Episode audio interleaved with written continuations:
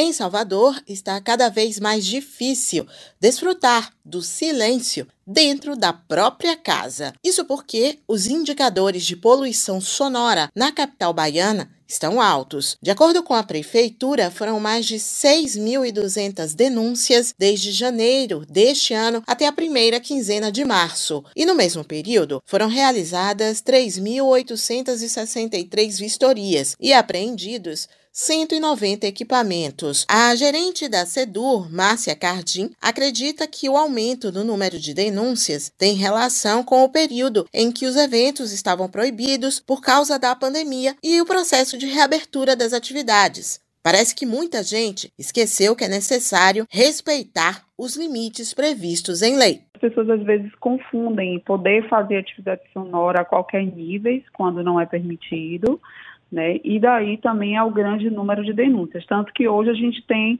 como maior fonte denunciada veículo automotores, né, que está em primeiro lugar, e em segundo bares e restaurantes e vem seguido de residências e áreas públicas. Tanto que nossas apreensões, é, o maior volume é justamente de veículos automotores.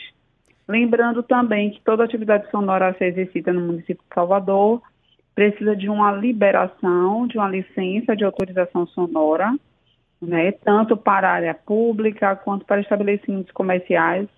Qualquer tipo de atividade sonora a ser exercida em estabelecimentos comerciais tem que ter o alvará sonoro.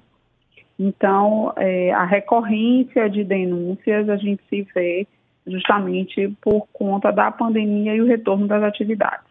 Os bairros com mais denúncias registradas são Rio Vermelho, Itapuã e Brotas, envolvendo veículos particulares, bares, restaurantes, áreas residenciais e públicas. No caso específico do Rio Vermelho, parece que os problemas ganham proporções maiores, porque além da grande quantidade de imóveis, há também uma concentração de bares, restaurantes e espaços para eventos. A gerente da Sedur, Márcia Cardim, a gerente da Sedur, Márcia Cardim, esclarece que o Rio Vermelho tem apenas um trecho que possui condições diferenciadas para a emissão sonora. Em o Rio Vermelho não existe um tratamento específico por ser um bairro boêmio e que tem alguns prédios. A gente sabe que a dificuldade que a gente tem é por ser um local onde existe a questão da natureza, por conta de estar de frente para o mar, a gente tem é, uma área específica ali do Rio Vermelho, da Rua da Paciência até a Praça Colombo, os índices permitidos por lei são 100 decibéis